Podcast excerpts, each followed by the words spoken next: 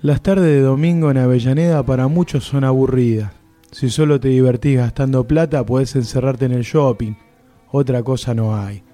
Con mi pandilla preferimos la Plaza Alcina, que tiene wifi gratis. Qué linda es esa plaza. Ahí nos juntábamos a hablar todas las tardes de cine. Nuestra banda no tenía nombre. Nunca le pusimos uno, no sé por qué. Valeria siempre hablando de Netflix. Nunca supimos cómo lo hacía, pero todas las semanas se encontraba en ese mar de historias una serie para recomendarnos. A Fer le gustaba lo distinto, lo indie, los documentales, escuchaba hip hop pero también respetaba la música de Lali. Qué apertura, cuánta tolerancia a lo nuevo, pato. Lo mío siempre fue el cine argentino. A mí me encantaba Burman. Todavía recuerdo la tarde que vio el abrazo partido en el gomón. Había ganado un premio. Un oso, un león, algún animalito era, ya me olvidé. Una tarde de diciembre nos pusimos a pensar que todas esas horas que hablábamos de cine, de series, podíamos grabarlas y tener nuestro propio podcast. Fer escuchaba a muchos en la Plaza Alcina con el wifi gratis. Siempre escuchábamos algo en Spotify o iVox o Audioboom. Hoy mi pandilla tiene nombre.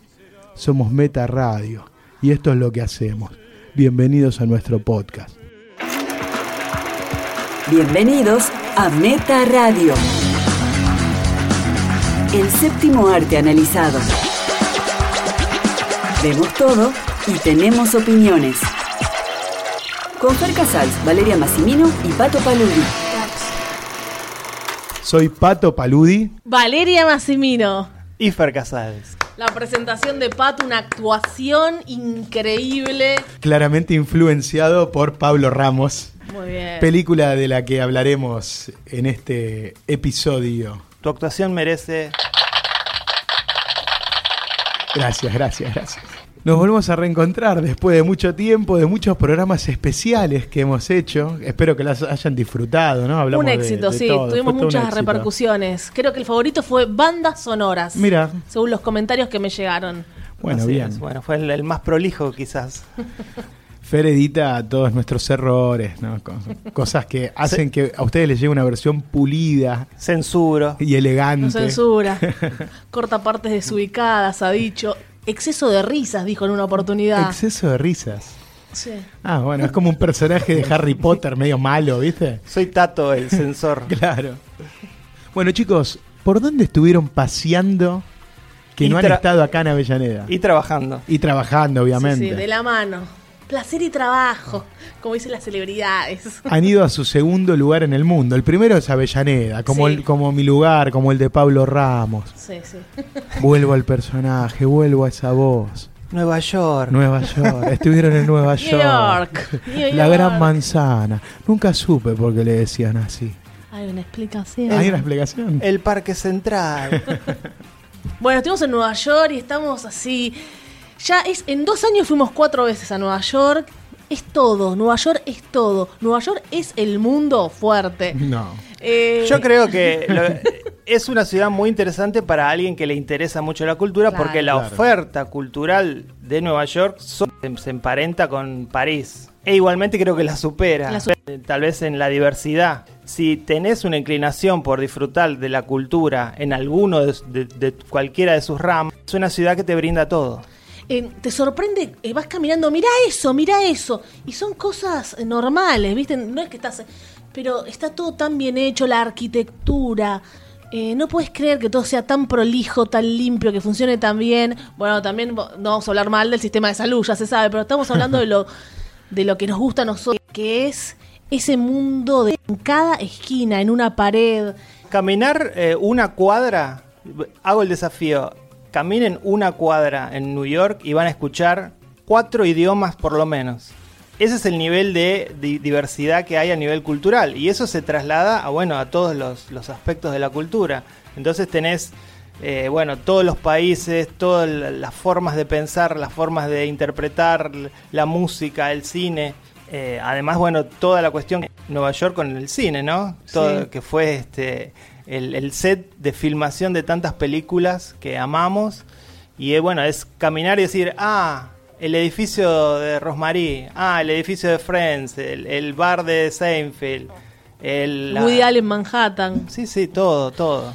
Eh, Y también, bueno, el teatro también, porque fuimos a ver mu- varias obras de teatro. Y bueno, asistimos también, fuimos al cine como espectadores normales, pagando una entrada y también nos acreditamos para una función especial donde estaba Ethan Hawke presentando nueva película. La foto ahí con Ethan Hawke de Valeria Massimino, impresionante. Mi cara de pánico. Impresionante tenerlo No sabía ahí. qué decir.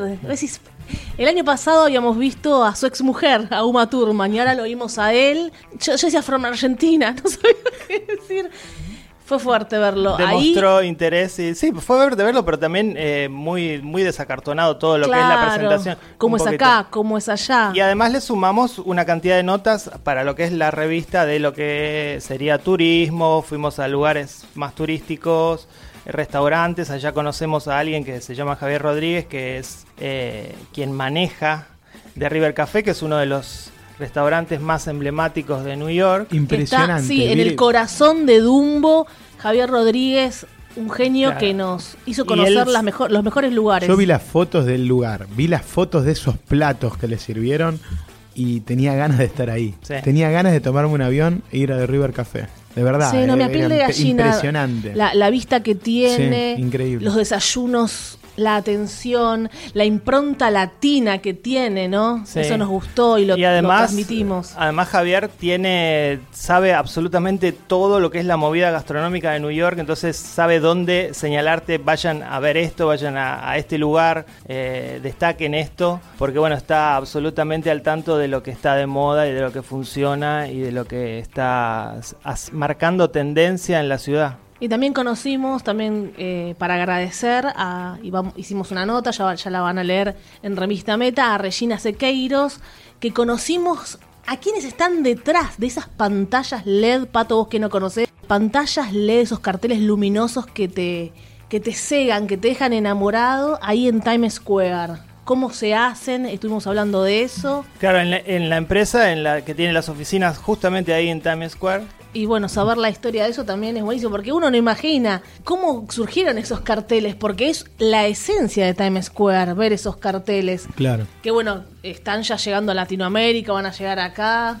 ¿Se imaginan una Argentina, la 9 de julio? Sí, acá está. es- Hay algunas acá, pero Claro. son de baja calidad comparadas con lo que se ve allá. Obviamente que Sí. tienen una calidad que parece un cine. Claro. Es impresionante. Es, muy impresionante. Y después también hicimos notas a bueno di- eh, distintos restaurantes y algunas notas más turísticas, lugares como Coney Island y bueno. Sí, ya conocemos los cinco distritos y siempre hacemos una nota en cada distrito, que son Brooklyn, Staten Island, Bronx, Queens y Manhattan.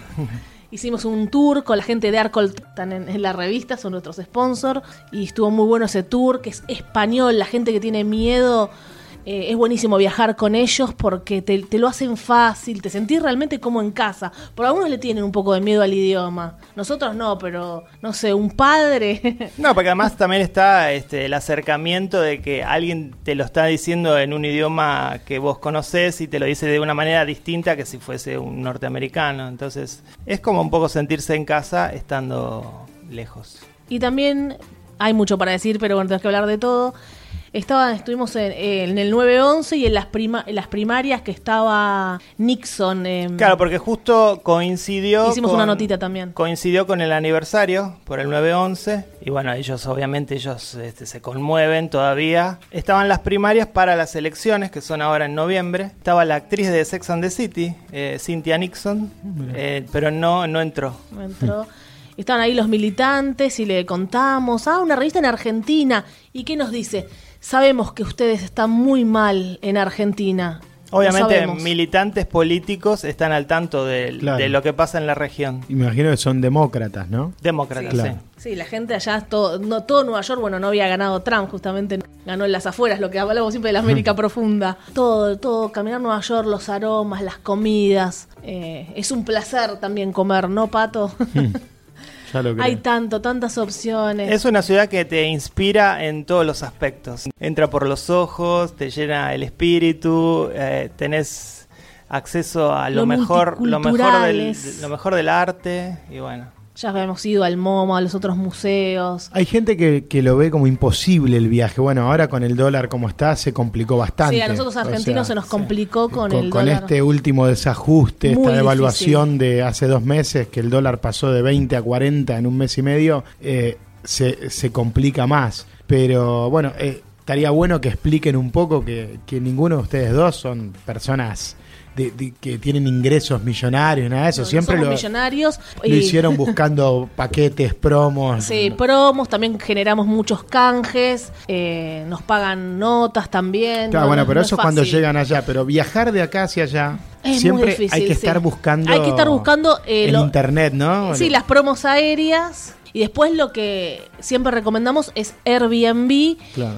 Que no es ir a un hotel porque un hotel sí es muy caro. A ver, hagan una guía como para el que está escuchando y nunca fue a New York y se está entusiasmando con todo. sí, cualquier cosa contando. también nos escriban, ¿eh? Bueno, también pueden escribir, Sí, claro. sí, recibimos Pero, muchas consultas sobre Nueva York. ¿Cómo arrancás? Empezando a buscar promos en paquetes aéreos. Sí, empezás por eso. Para la gente común como nosotros, no hay gente que no tiene problema, va y se saca un pasaje, porque Y hay sí, gente sí, con sí. mucha plata, que no es nuestro caso. Sí, tal vez eh, conviene evitar lo que son las agencias de viaje. Sí, y directamente a la eh, aerolínea. claro, sacar el pasaje directamente en la aerolínea de tu elección. Que en general, por nuestra experiencia, el pasaje más barato sigue siendo el de Aerolíneas Argentinas. Hemos Obviamente conseguido- el servicio no es bueno hoy, el, el servicio no es bueno el de Aerolíneas Argentinas, pero... eh, En bueno. otras oportunidades conseguimos por American Airlines, mucho más barato que aerolíneas. Son esas promos raras que a veces dicen los martes, fíjate los martes. Claro. Y efectivamente Y los es martes es más barato que viajar un viernes, un sábado.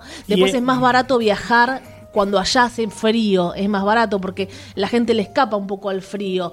Porque puede haber tormentas de nieve y no puedes hacer algunas cosas. Yo, ahora que fui en septiembre, eh, mucho calor, prefiero el frío, no el frío congelante. Claro, en un dici- octubre, abril.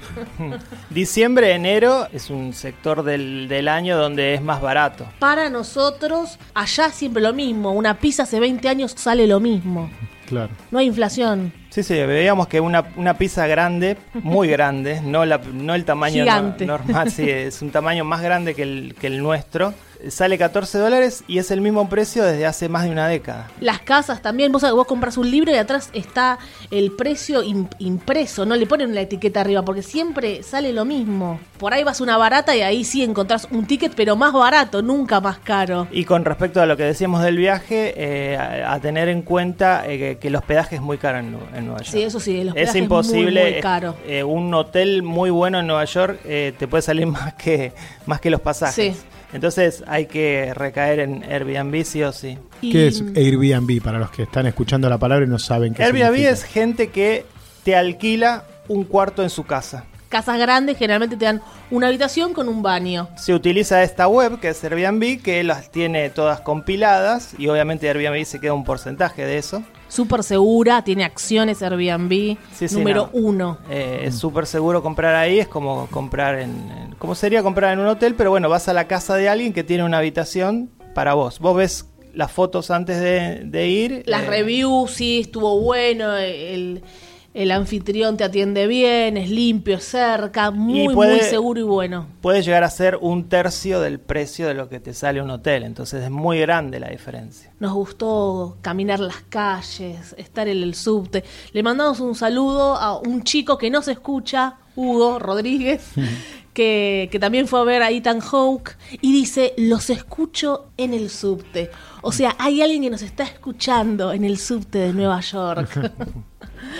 Como dicen el, el chabón que cuando se cierran las puertas. Stand clear of the closing doors, please. Bueno, nosotros podemos estar hablando todo el podcast y no hablar más de, de películas. Nos gusta mucho por eso.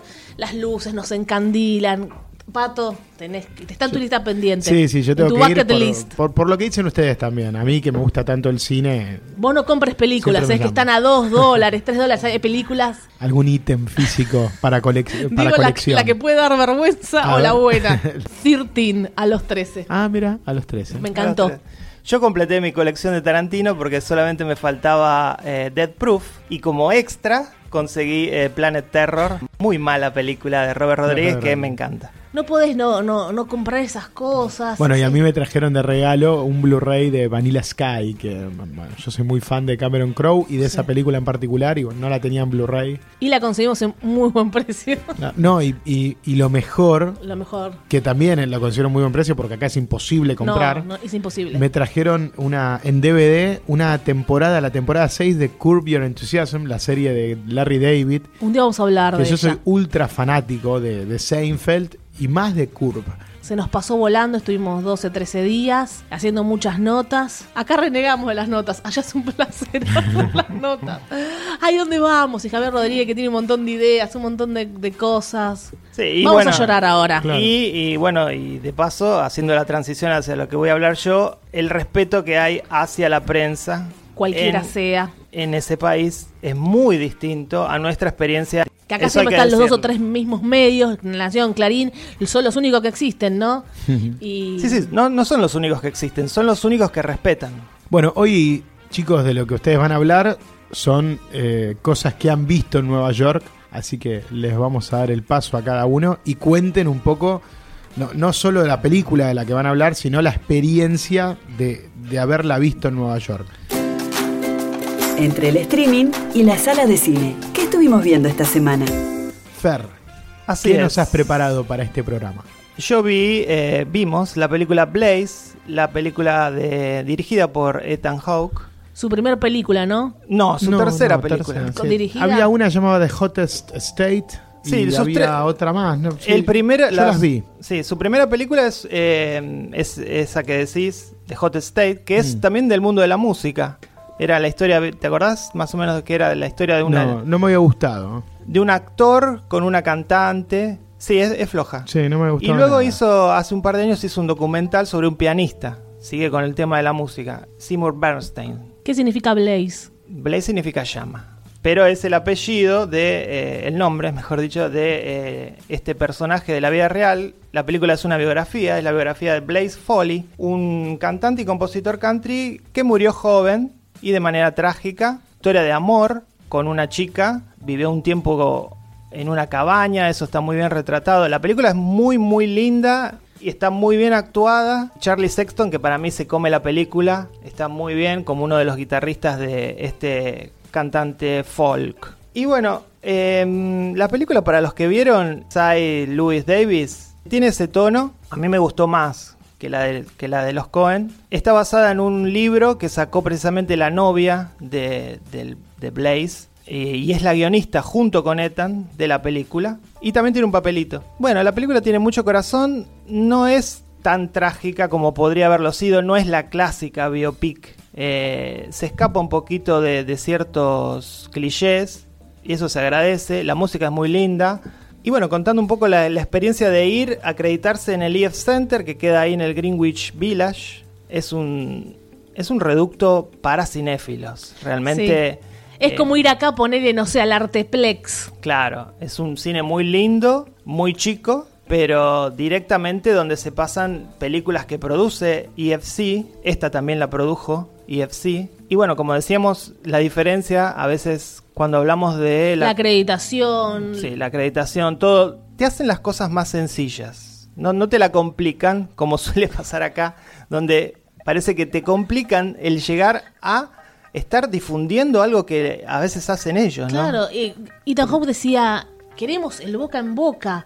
Entras un segundo, ya estás ya estás sentado encima de lo Nos- que te regalaban. Nos acreditamos, dimos una vuelta, hicimos una cola de 5 minutos, eh, como regalo un vinilo. Habremos sido 50 más o menos. Se proyectó la película, un, un cine muy coqueto, eh, con, con butacas muy cómodas, inclusive más Sí. cómodas que las de los cines convencionales de allá. Y terminó la película sin aplausos ni nada y subió sin presentación. Nada, no estaba Raquel Flota diciendo, "Ve, Darín, che, Darín, vení, apurate. Sí, no, es- un es beso esa- a Raquel. esa- no. Un besito a Raquel. No tenés que O- estar gritando de esa manera. O peor aún, se, se hace una presentación, Poneme un ruido de ahí, por favor. no sé cuál. Trajeron una maquinita roja llena de botones que dice The Noise Machine, que parece, no sé, un disco de David Byrne, ¿no? El nombre, a ver. Después voy a ir a la foto.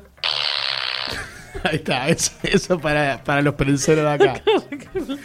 Tenemos otro, a ver, otro sonido. No, y que Raquel Flota encima defendía a Darín cuando había maltratado a, a la chica. Bueno, Sí, Ra- Raquel Flota es Por el. favor, en la, en la edición, Sí. eh, todas las partes que hablemos de Raquel Flota, cortalas, porque yo mañana creo que la tengo que ir a ver, Raquel Flota. sí, sí, ¿qué, qué más? ¿Qué te da Raquel Flota? ¿Qué Nada, te da? nada, nada. ¿Qué te da? Porque no, te conoce. Allá le hicieron así a Ethan Hawke, le señalaron y ya está, todos entendían. No, pero Preguntas no, bien más hechas, más allá, más allá de que, más allá de que gri- le grite a Darín o no, vas a una conferencia de prensa, están ahí lo- los, los artistas y se los presentan como acá viene De Niro, Sí. resucitamos a Marlon Brando Sí. y está eh, Lorenzo Oliver. Eh, pa- No sé, pará, y viste, en, general es Eva de Dominici y el chino Darín.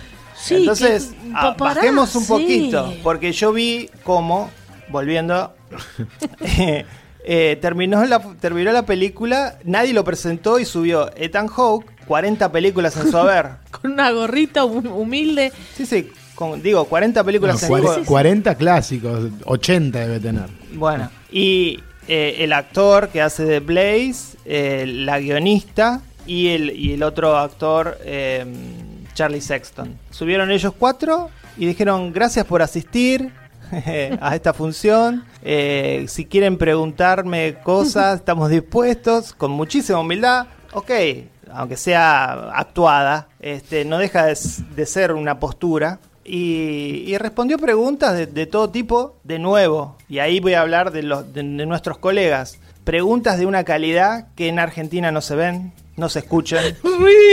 A ver, más ruido. ¿Qué, qué otro ruido tenés?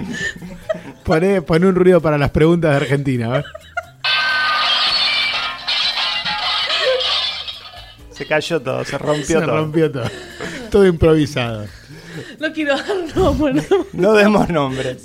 No demos- no hagamos periodismo de periodistas. Claro, nosotros nos, nos hemos- nosotros hemos preguntado bien como ellos, nosotros preguntamos como los yankees. Claro, bien. Nosotros preguntamos Bueno, lo que dijo Ethan fue que la película, bueno, obviamente es súper independiente, que a él le, le costaba... El, el marketing, dijo, graciosamente dijo, el marketing de la película somos nosotros yendo a promocionarla con nuestra cara. para las Eh, madres, qué buen mozo Ethan Hawke.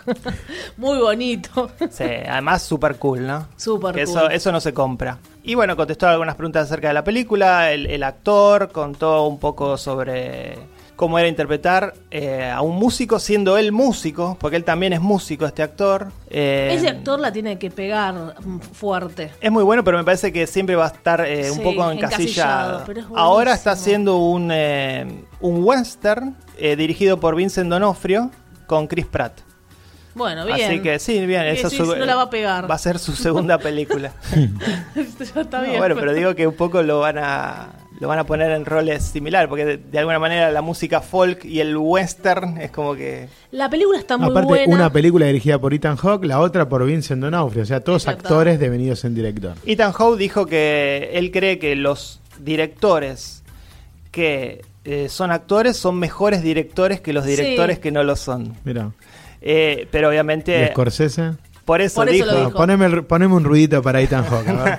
Elegime uno. Vamos A ver qué tenemos. toca. Ah, está loco el muchacho. Pero, eh, pero dijo luego que él aprendió, del que más aprendió, fue de Richard Linklater, y eso también está en la película. Hay un cariño enorme por los personajes que en algún momento parece una película de Richard Linklater. Mm. Así que por eso digo que está muy buena. A vos te va a encantar, Pato, tiene la claro, conexión de la está música. muy buena esa conexión con la música, las actuaciones, pero no es para cualquiera, ¿eh? Esto es más para cinéfilos. Puede ser, sí. Tiene Acá una Sí, fo- es no un va a cine llegar. pensado para festivales. Sí, Puede sí, ser que sí. lo veamos en Mar del Plata, en Bafisi, Sí, pero sí. Y yo obviamente pe- no en cine. Y yo pensaba que hay una película temáticamente similar, también dirigida por un actor, pero de muchísimo perfil, eh, A Star is Born. Ah, ahora, que se viene ahora, claro. Por eso digo que de alguna manera tiene que competir con, con ella, ¿no? Porque. chao. Encima es eh, la tercera remake. Claro, es Lady Gaga, Bradley Cooper No, y bueno. chao. Pero bueno, esta es una película mucho más chica, pero temáticamente de alguna manera se emparenta. Este, bueno, a mí me gustó mucho y. Emociona, sí. Te da pena lo que sucede realmente. Sí, porque es una persona joven que murió ahí. Todo, todo, todo el 39 tiempo años. Como Gilda de Lorena Muñoz. Es ese estilo de película. No. No. ¿No? Eh, Rodrigo tampoco. No, esa me. se el viene, potro se viene. Se viene el potro, el próximo podcast. Cuando está ahí tocando la guitarra, eh, parece que está improvisando, que te la está inventando en el momento. Sí, y la la, letra. y la película tiene una fotografía también hermosísima. Cálido. Colores cálidos, eh, muy Es- linda. Es, es blaze, es llamas, estás viendo Sí, sí, llamas. sí. Hay mucha madera, mucho fuego en la película. Tenés ganas de estar ahí en la cabaña con él. con Doug Butler. Es un osito él, ¿eh? Bueno, ahora Me gusta llega, Ben. Ahora llega el turno de la experiencia de New York Experience by Valeria Massimino.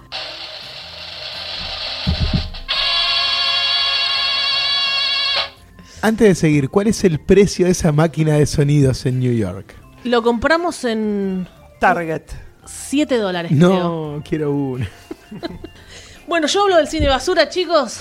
¿Ya hablaron de- del cine bueno? Eh, sí, estas, estas pastillitas también. Pato agarró unas pastillitas en una latita. Todo es latita, ya viene todo en latita. Todo en latita, qué lindo. Como lo que vas a hablar, Small Peppermint. Peppermint. Qué justo. Muy bien.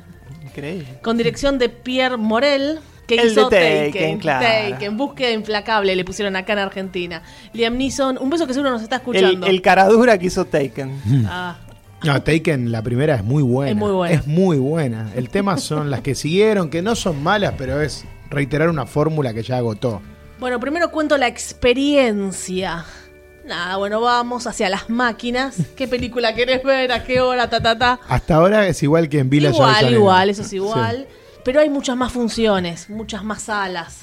Entonces, Sí. bueno, estamos en ese horario y elegimos ver Peppermint. Fácil, todo, 14 dólares cada entrada. Bueno, eso, esa, es, eh, Un Chao. montón, un montón de guita. esa es una de las pocas cosas que sí aumenta en Estados Unidos. Eh, el, el ticket de, de cine aumenta eh, cada año Sí, en Estados sí. Unidos. Lo mismo que una pizza, por ejemplo, por lo que están contando. Claro, sí, sí. O sea que acá es barato, porque acá una pizza vale 300 pesos, una entrada vale 220. Estamos pagando el cine muy barato. Muy barato, Eh, para no decidas. Íbamos No al le cine, sigas Macri. íbamos al cine muy barato. Claro.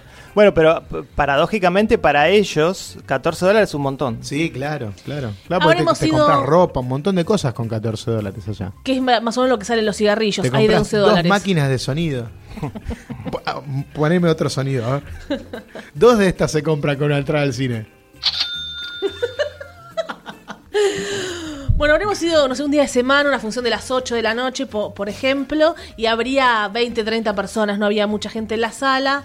Una sala muy grande, muy grande, muy espacioso todo. Sí, la primera diferencia es, sucede cuando uno se sienta, Se sienta. porque realmente eh, el- la silla, el, el sillón, es completamente distinto al argentino. Y estamos hablando de una sala que fuimos nosotros, que es eh, una cadena que se llama Regal, que es una cadena de multiplex, como, como acá existe Village o como Hoyts, que también existe allá. Bueno, y nos sentamos a ver Peppermint. Antes de ella vimos unos trailers de una con Jennifer López. ¿Se reían?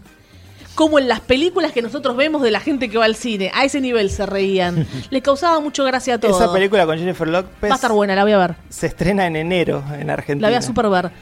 Eh, en vez de ser mucama que llega al éxito, es también una que- desgraciada que llega al éxito. Siempre Es la hace lo mi- mismo. la misma película. Y en Queens, filmada en Queens, donde ella viene, ¿no? Ella viene del Bronx igual.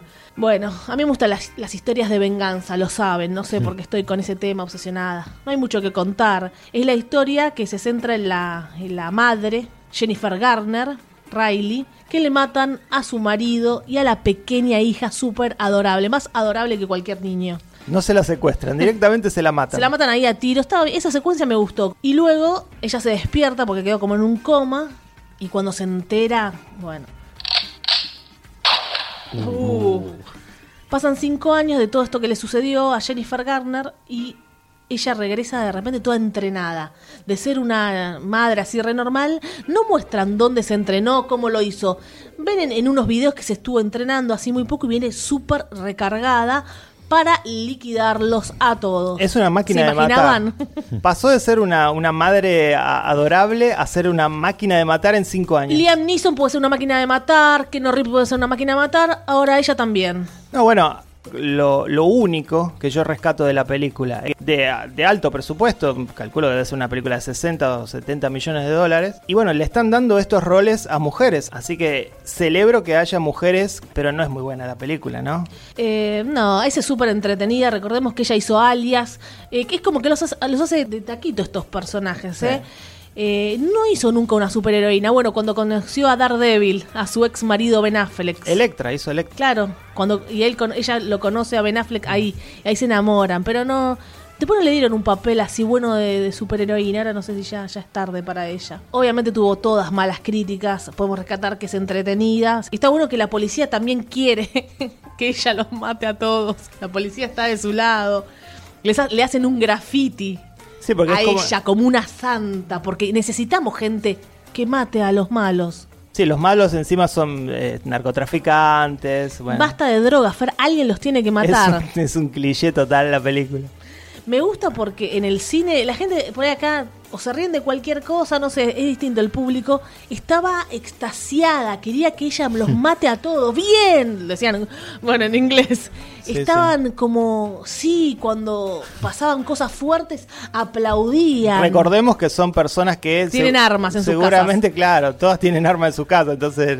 Se sentían peligroso. movimientos, viste que, wow, viste cada vez que ella mataba y se hacía justicia. Y, y aplaudieron al final.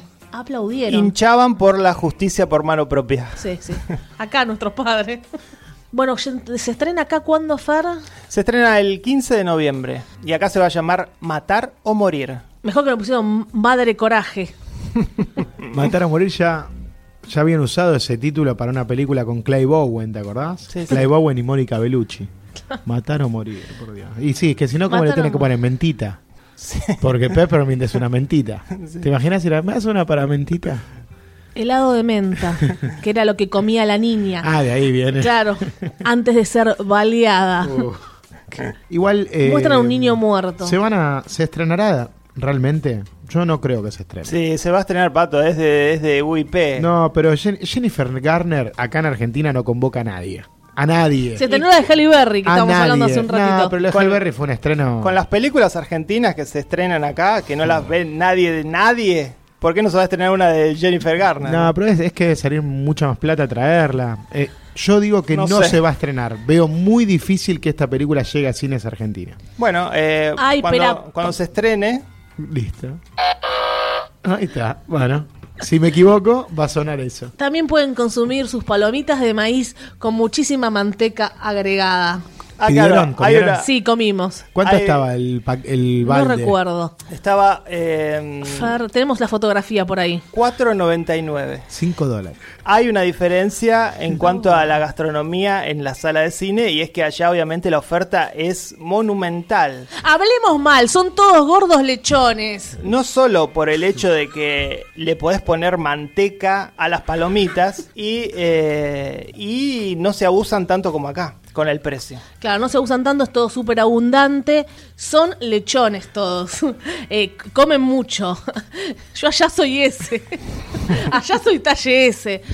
Eh, es así, es todo comida, comida, comida. Y no hay un filtro. No es como en, en- en París que hablaste hace un rato, Fer, que no es así. No hay tanta abundancia. Y no hay gente gorda en París. Así te lo digo, no hay gente gorda. ¿El balde de pochoclos es del mismo tamaño que el que te venden acá o encima es más grande?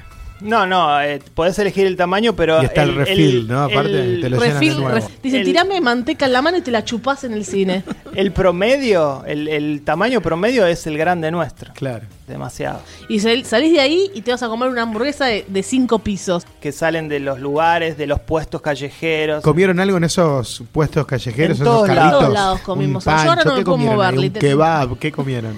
Pancho, eh, hasta garrapineadas comimos. Sí, Pancho, lo- papas fritas. Y, a lo- y en los dinners, ¿no? Que es una locura. ¿Y lo algo que probaron y no les gustó, que les dio curiosidad cuando lo probaron fue un asco? No, asco Que no. quizás A, no en este viaje, en un yo- viaje anterior. a mí la comida mexicana Ah. muy bien no me hace. Y ahí se ve un montón por allá, obvio. Pero no, es muy picante para mí. Después nos gustamos a los todos. Fer, que es vegetariano, encuentra muchas opciones allá. Sí, allá hay muchas opciones. Pero ahora dejamos Nueva York, las películas, El primer mundo. el primer mundo, de la mano de Pato, La manzana podrida. el Arsenal Football Club. Estoy con la camiseta de Arsenal y no es una casualidad porque voy a hablar de la película El origen de la tristeza, basada en la novela de Pablo Ramos. Y la ¿En película qué cine la viste y si estabas cómodo? En el Gomón la vi. Eh, en el Gomón se estrenó nada más y le está yendo bastante bien. Eh, más allá de que yo tengo algunos reparos, reparos con la película que ahora los, los vamos a comentar. Hubo una función aquí en el Cine Wilde. Hubo una función en el cine Wilde, eso me dijiste, yo no, no me enteré. Con Pablo Charri. Y sé que la peli ahora eh, es- entra en su tercer semana en el Gomón, o sea que sigue en cartel, por, por lo que les digo, con una sola copia está llevando bastante gente. Y además empieza a, a darse en, en pequeños cines, está dándose en La Plata, en distintos lugares, en Morón. Así que atentos a eso, entren al, al Facebook del origen de la tristeza, entren al Instagram y ahí van a poder ver información de, la- de las proyecciones. Cuenta la historia de un grupo de amigos acá en nuestra Avellaneda, más... eh, Donde nací. Claro, pero en particular en, en el viaducto, en Sarandí, Sí, que es de donde soy yo. ¿Naciste ahí? Cuenta Yo- No, en realidad no. eh, yo, yo soy de Capital, pero Yo nací acá. Mi- Así mi que esta, es mi historia, no la tuya. mis primeros amigos, todos los tengo en, en las mismas calles que transcurre eh, este relato, esta, esta... Me cuesta decir película, porque no sé si, si es una película, es un audiolibro. Eh, ¿Hay eh, un cameo de tu casa? No hay un camino en mi casa, pero sí, hay muchas esquinas muy cercanas por las que yo he paseado. Bueno, cuenta la historia de, de un grupo de amigos que son Gabriel, El Percha, Tumbeta, Marisa, los pibes, como, como dicen que se llamaba la pandilla. Vení, tumbeta. Claro, eh, lo, lo que trata de ser la, la película es, es eso. Yo creo que apela a un relato que identifica al espectador, eh, mostrar lo que era ese tipo de infancia que hoy ya no se ve, lo, lo de jugar a la pelota en la vereda, jugar a las bombuchas, el verano con amigos andando en bicicleta, ¿no? Creo que la película por lo menos es eso. Yo no, no tuve la suerte de- de- de leer la novela, Sí, digamos que eso lo romantiza. El texto romantiza esa- ese tipo de infancia. Sí, claro, claro, claro. Me, me parece que, que, bueno, que ahí está, ahí radica todo lo lindo de la película, que, que te puede llevar a pensar en lo que fue otra vida, otra infancia, otro tiempo, otros tipos de amistad, pero creo que se queda ahí. Igual podemos discutir si eso era mejor a un joven de hoy. Se puede discutir. Es para otro debate, pero digo. Más naif, no sé. No sé si mejor o peor es la, la respuesta. Más naif, sin tanta tecnología. También que eso influye, que es lo que es muchas veces la crítica. Pero es, es negativo que haya menos tecnología. Eh, que, Más haya, tecnología. que haya más y que si están todo el tiempo, sí. Si están todo el tiempo que no ven el ¿Y rayo si, de la luz, y si están todo el tiempo en- con los amigos? ¿Eso está bien? vas a los extremos. Y ya igual lo pones con ese tono de voz, Fer, y con esa cara. pero que la respuesta es no. No, Fer, tengo, tengo miedo. No, la no, respuesta claro. era así. No, bueno, No, igual, pero- podés, igual podés responder como un adulto. No, yo estaba en el personaje como pato. Convengamos que, que sí, que, que era otro tipo de, de- de sociedad, donde uno, uno crecía, jugabas de igual a igual con todos, ibas a las Muchos recursos. Justo ¿no? en la misma escuela a la que iba yo. O sea, a mí la, no, no puedo hablar del todo mal. Yo, yo la, no la pasé mal con la película. Me identifiqué en muchas cosas. Los personajes que son hinchas de Arsenal. eh, como les digo, el barrio.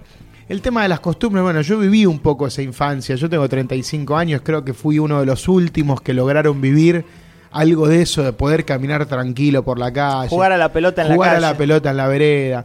eh, todas esas cosas, ¿no? Eran largos los días. Eran, eran largos, pero bueno, no sé, tampoco conocíamos esto. Hoy si pienso, hoy salí de tu casa y te olvidaste el celular y, Volvés. y volvés, no, no puedes eh, eh, relacionarte de otra manera, ¿viste? No sé, ah, los tiempos han cambiado. Ustedes la vieron también la sí, película, la ¿no? vimos. Yo tengo un, un gran respeto y mucha admiración por, por Pablo Ramos. He leído eh, su, su- una de sus últimas novelas, que es Hasta que aprendas a quererte solo, que, que me parece maravilloso.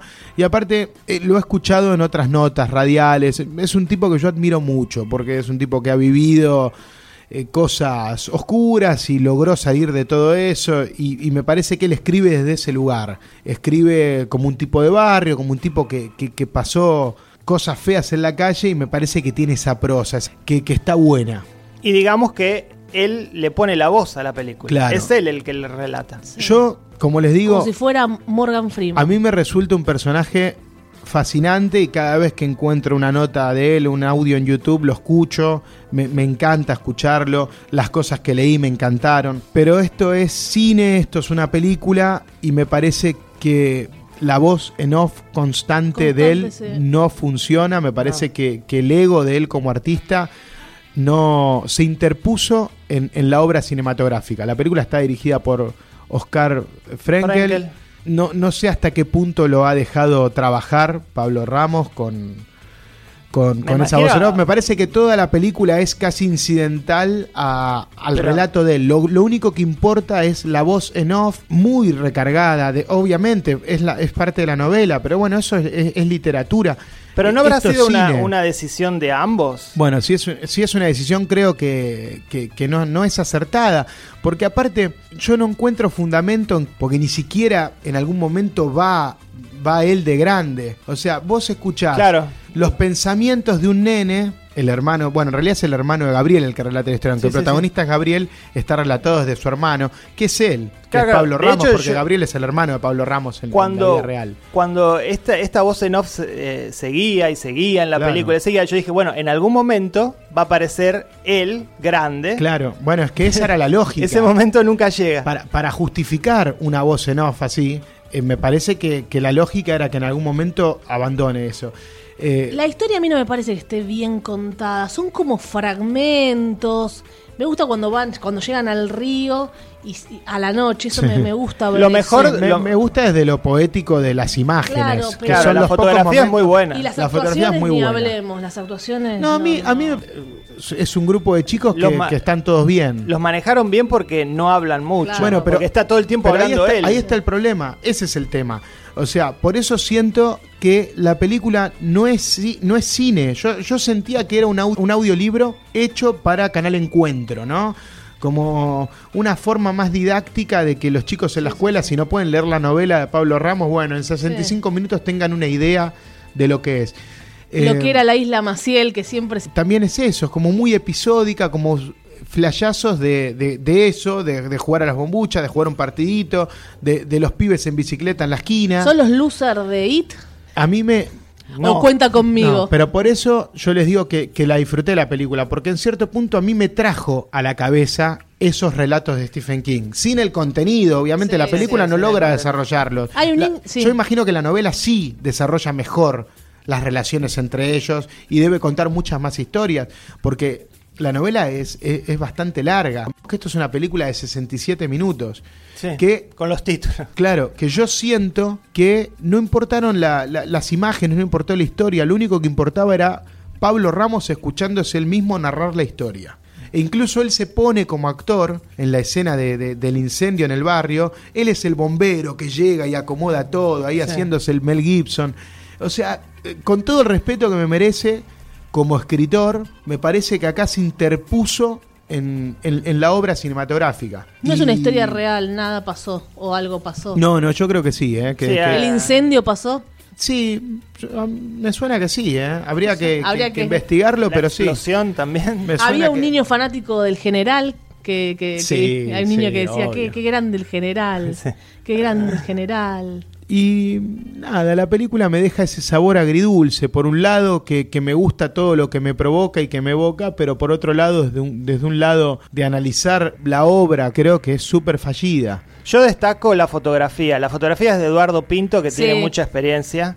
No es un buen director, pero es muy buen director de fotografía. Yo no coincido, para mí es un gran director. Pero ustedes no vieron Corralón, la última película. Sí, que la Corralón vimos. la Ah, vimos. La vimos. Y, y decís que no es un buen director nota- después de ver Corralón. Hicimos una nota con todos de Corralón. Corralón es increíble. Corralón es la mejor película de Pinto.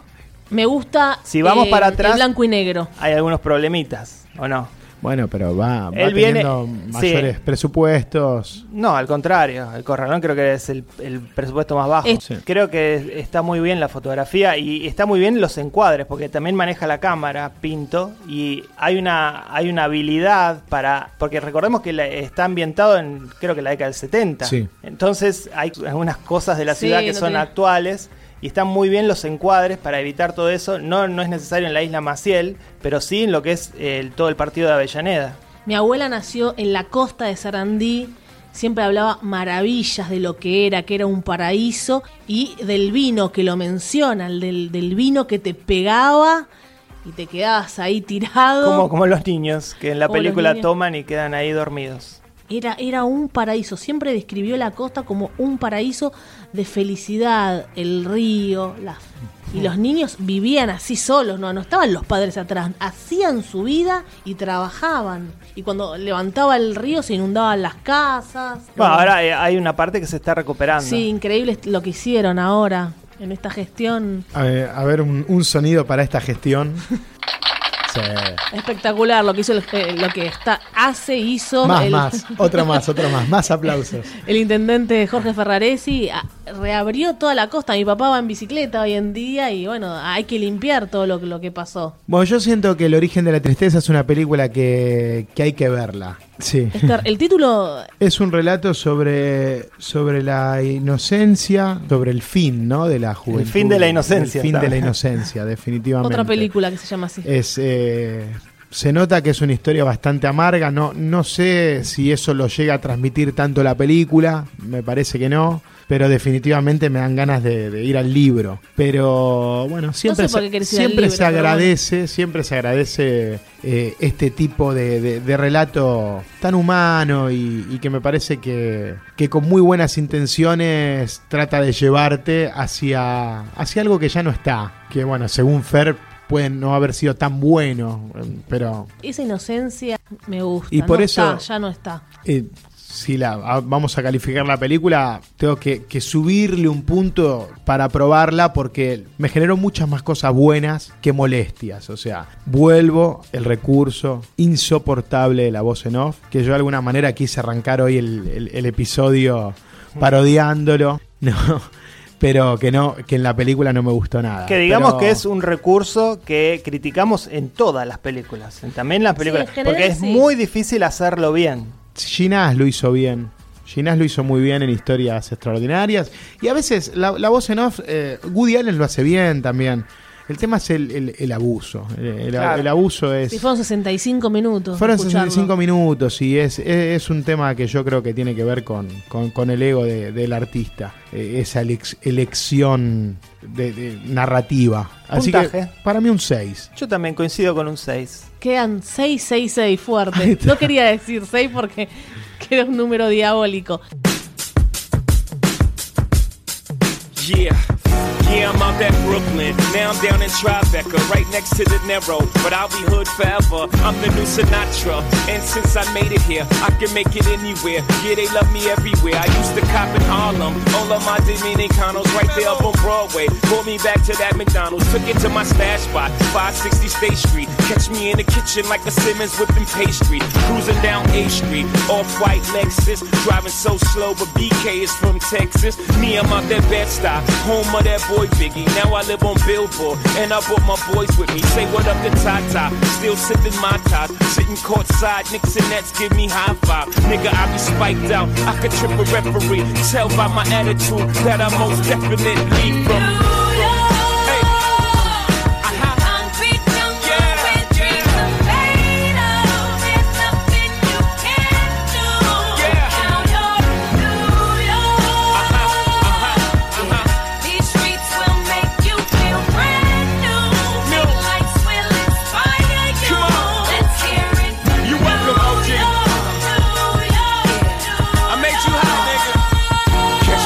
Bueno, hemos llegado al fin de este episodio, un episodio de reencuentro para nosotros, para Meta Radio. La Feliz de tenerlos nuevamente aquí en Avellaneda, chicos. ¿Podemos anticipar estreno destacado del próximo episodio? No, yo No lo diría porque después hay alguien que en, en los grupos de WhatsApp cambia a último momento. Adivinen quién. Eh, un, un- Un sonido, un un sonidito. sonido. Yo creo que sé de qué, qué voy a hablar. Creo que voy a hablar de una serie, no sé. Muchas gracias por, por estar ahí Del otro lado. del otro lado, aquí en Argentina, bueno, o en algún subte en New York, quizás. Mi nombre es Pato Paludi. Valeria Massimino. Valerie. Fer Casals. Hasta la próxima, cinéfilos.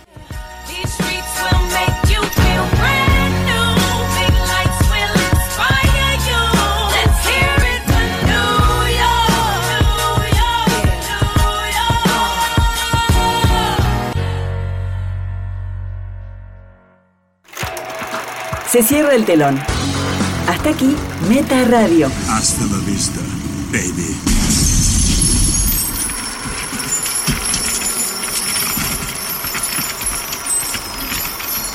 Este programa fue grabado en Radio A, en el edificio municipal Leonardo Fabio.